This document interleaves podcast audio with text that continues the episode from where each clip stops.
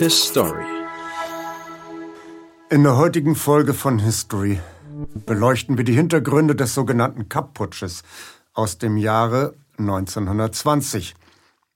Damals versuchte eine Clique von rechtsextremen vom Kriegsausgang frustrierten Militärs, die Macht in der noch gar nicht richtig gefestigten Weimarer Demokratie in der Manier von südamerikanischen Generälen mal eben an sich zu reißen.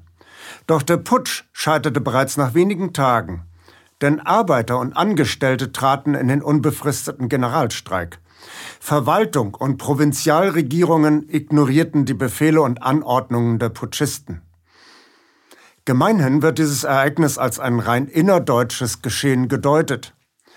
Doch wie so oft in History werden wir auch dieses Narrativ äußerst kritisch hinterfragen und mit bis dato wenig beachteten Dokumenten und Zusammenhängen konfrontieren. Für unsere detektivische Expedition begeben wir uns nunmehr direkt in das Büro des damaligen Reichspräsidenten Friedrich Ebert.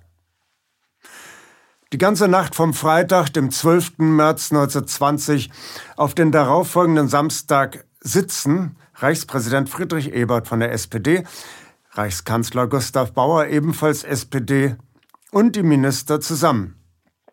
Sie sind wirklich nicht zu beneiden, denn hohe Militärs haben ihnen gedroht, in Berlin einzumarschieren, wenn die Regierung tatsächlich die neu gebildete Reichswehr auf 100.000 Soldaten begrenzen sollte. Die Beunruhigung der Militärs ist ein Stück weit nachvollziehbar. Denn die kaiserlichen Streitkräfte hielten immerhin 400.000 Soldaten in Lohn und Brot. 300.000 entlassene Soldaten auf einen Schlag würden die sowieso schon deprimierend hohe Arbeitslosigkeit weiter verschärfen. Auf die Straße geworfene Soldaten, die nach vier Jahren brutalem Stellungskrieg eigentlich erst einmal dringend eine Behandlung ihrer Traumata benötigen, bevor man sie wieder in die Fabriken schickt. Das interessiert naturgemäß die höheren Offiziere weniger. Sie fürchten dagegen einen massiven Machtverlust durch die geschrumpfte Truppe.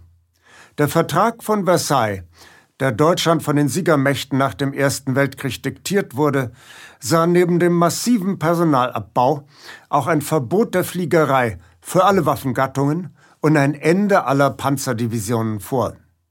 Die Stimmung ist also auf das Äußerste gereizt in jenen Märzwochen 1920. Denn es ist der Regierung nicht gelungen, den Siegermächten wenigstens ein Zugeständnis über insgesamt 200.000 verbleibende Soldaten abzuringen. Reichswehrminister Gustav Noske, ebenfalls SPD, unterhält exzellente Beziehungen zu den Militärs. Er hat arbeitslose Frontsoldaten, die nicht in das komplexer gewordene Zivilleben zurückkehren wollen, in neu gebildeten illegalen Söldnertruppen unterzubringen gewusst. Als nach dem Waffenstillstand im November 1918 in Deutschland eine starke Bewegung für direkte Demokratie durch Arbeiter- und Soldatenräte aufkam, hetzte Noske seine Freikorpssoldaten auf die wehrlose Bevölkerung. Die Söldner beendeten in außerordentlich brutalen Massakern diese Ansätze von Basisdemokratie. Noske wurde der Satz Einer muss ja den Bluthund abgeben zugeschrieben. Jetzt befinden sich Noske und sein Vorgesetzter Friedrich Ebert in der Zwickmühle einer unheilvollen Symbiose mit den von ihnen ins Leben gerufenen Freikorpsverbänden.